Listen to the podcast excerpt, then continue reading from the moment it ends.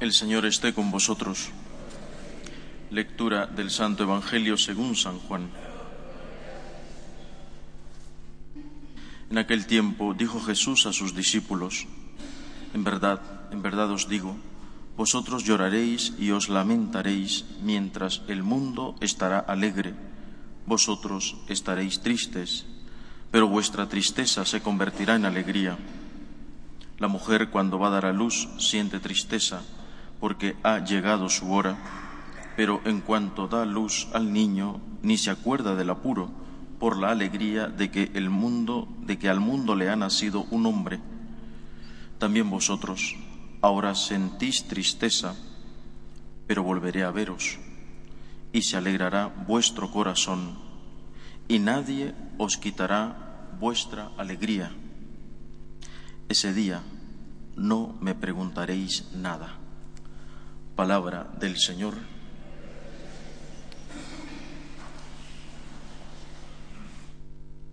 Esta lectura del Evangelio de San Juan es estremecedora.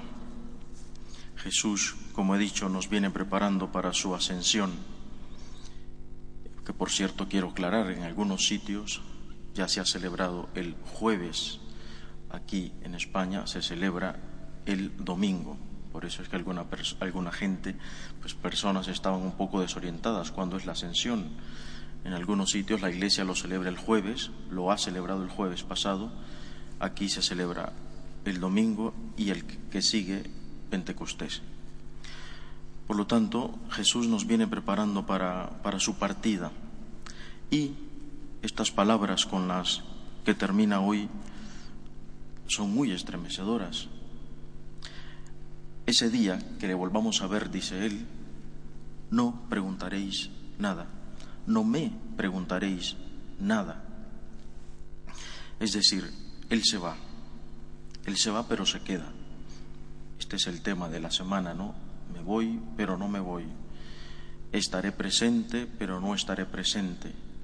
Aquella presencia ausente, pero a la vez una ausencia presente de Jesús. Lo dice porque no le veremos físicamente, corporalmente, su cuerpo glorificado como le vieron los apóstoles, los discípulos de ese entonces, nosotros no, no le vemos, pero le vemos de otra manera. A estas presencias se refiere Él, por supuesto, en los sacramentos, en la comunidad, cuando hay amor, en la conciencia. Bueno, pero además hay otra forma también de que veremos a Jesús. No solamente la segunda gran venida que estamos esperando, que será la parosía, cuando Él regrese con gloria, estamos en una espera de ese Jesús glorioso. Pero entre estas presencias de Jesús, sobre todo la Eucaristía, y esta segunda gran venida de Jesús, puede ocurrir otra venida de Jesús en el centro. Y es cuando nos toque morir. Cuando nos toque morir, nosotros tendremos un juicio personal. Si nos toca morir, obviamente, por supuesto, antes de la segunda venida. Para esto nos estamos preparando. ¿Por qué digo esto? Porque se nos enseña generalmente a vivir la vida, pero no se nos enseña a morir. ¿Quién nos enseña a morir? ¿Quién nos prepara para morir?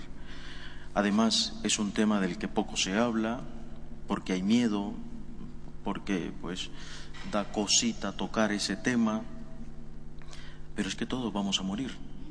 No sabemos cuándo, no sabemos cómo, no sabemos de qué vamos a morir, pero vamos a morir.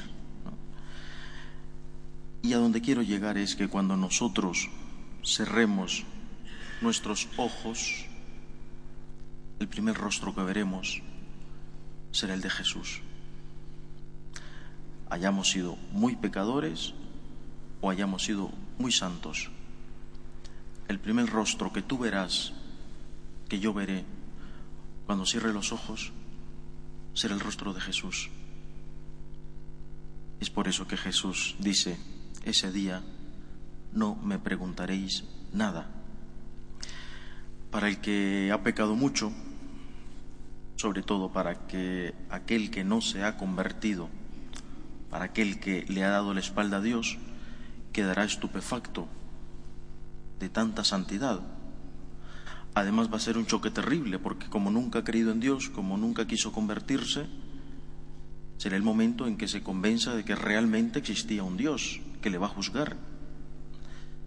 Para nosotros, humildemente, que le hemos buscado, que hemos pecado, pero que también hemos pedido perdón, que hemos vivido una vida de caídas y levantadas.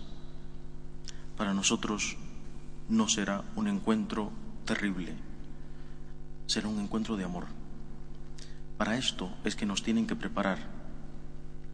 No sabemos cuándo vamos a morir, no sabemos de qué. Lo importante es cómo voy a estar yo preparado en ese momento. ¿Estaré en gracia de Dios?